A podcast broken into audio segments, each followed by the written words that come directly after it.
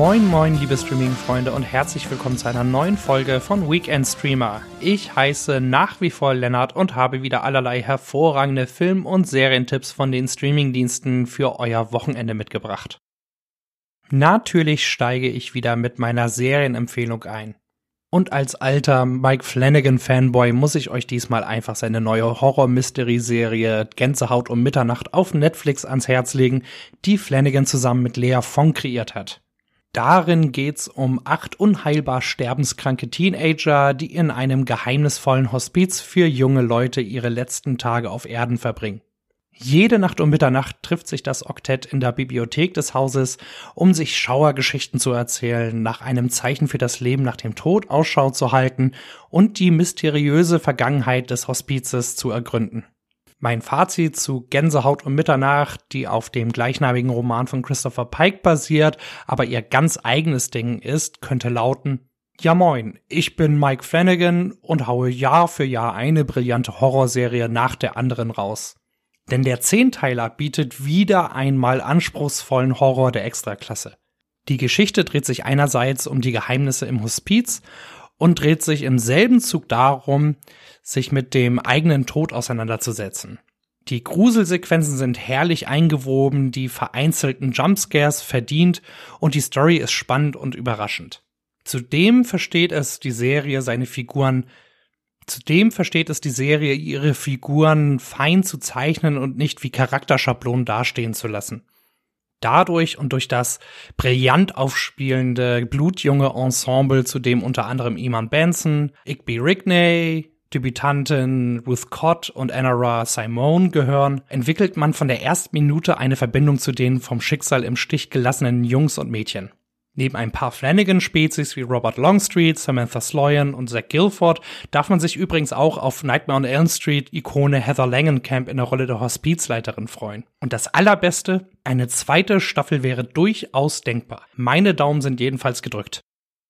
Nach dieser Brandrede habe ich noch ein paar weitere Serientipps in aller Kürze für euch. Bei Sky und Wow sind mit dem Satiredrama This England mit Kenneth Brenner als britischer Ex-Premier Boris Johnson, der Mystery-Dramedy The Resort und dem Start der vierten Staffel von Babylon Berlin, die morgen losgeht, gleich drei sehenswerte Serien erschienen. Auf Netflix darf man sich über die dritte Staffel der rotzigen Comedy Derry Girls und der Sissy-Verfilmung Die Kaiserin freuen. Und bei Disney Plus sind kürzlich der Thriller The Old Man mit Jeff, der Dude Bridges sowie das Musikbiopic Pistol über die Sex Pistols erschienen. Und nun geht's zu meinem Filmtipp der Woche.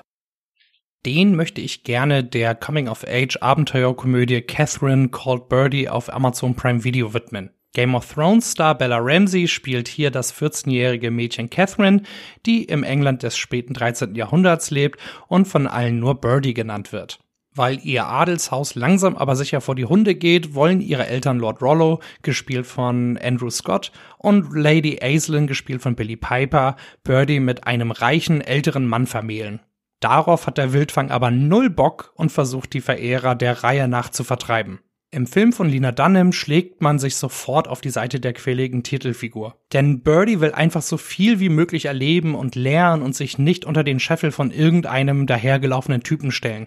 Der Film funktioniert durch die smarten Dialoge, die stets ein Augenzwinkern transportieren und ernste Themen von damals und heute auf diese Weise bekömmlicher machen, ohne sie ins Lächerliche zu ziehen.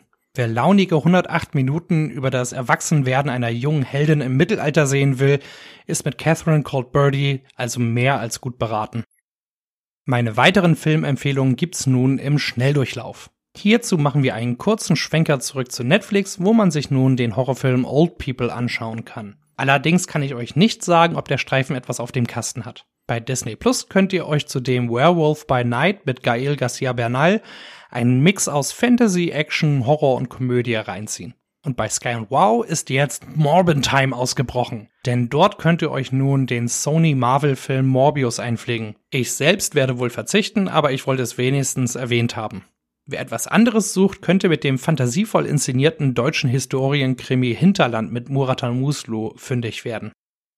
Für meinen Doku-Tipp bleiben wir direkt bei Sky und Wow, wo ihr euch neuerdings den Dreiteiler mit dem schmissigen Titel Petra Kelly, der rätselhafte Tod einer Friedensikone anschauen könnt. Darin geht es um das Leben und das mysteriöse Ableben der einstigen Spitzenpolitikerin der Grünen Petra Kelly und ihrem Lebensgefährten und politischen Partner Gerd Bastian, die am 19. Oktober 1992 in ihrem Haus in Bonn tot aufgefunden wurden. Mit Archivmaterial und neuen Interviews wird der Fall von damals nochmal aufgerollt. Zwar kommen dabei keine neuen Erkenntnisse ans Tageslicht und die alten Theorien werden wieder besprochen, das macht die Geschichte gerade für diejenigen, die sich nicht damit auskennen, aber nicht weniger interessant. Und auch mein Rockepierer der Woche schlägt sich ab Sonntag auf Sky und Wow herum.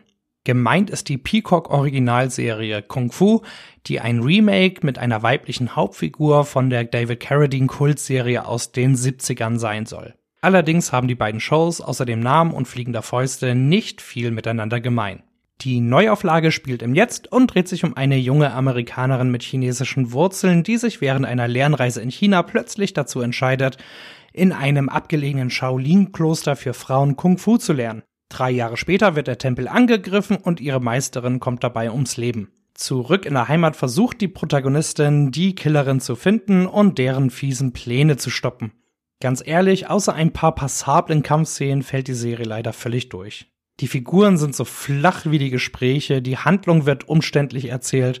Andauernd wird die eigentliche Story links liegen gelassen, um sich stattdessen in mehr oder weniger belanglose Nebenplots zu versteifen. Und so ist Kung Fu ein uninspirierter 0815 Aufguss, der ohne den bekannten Titel keinerlei Chance hätte. Schade, auf gehaltvolles Martial Arts Gedöns mit einer Protagonistin hätte ich mich wirklich gefreut. Mein Tipp, schaut euch auf Sky und Wow lieber die Serie Warrior an, die haut nämlich wirklich rein.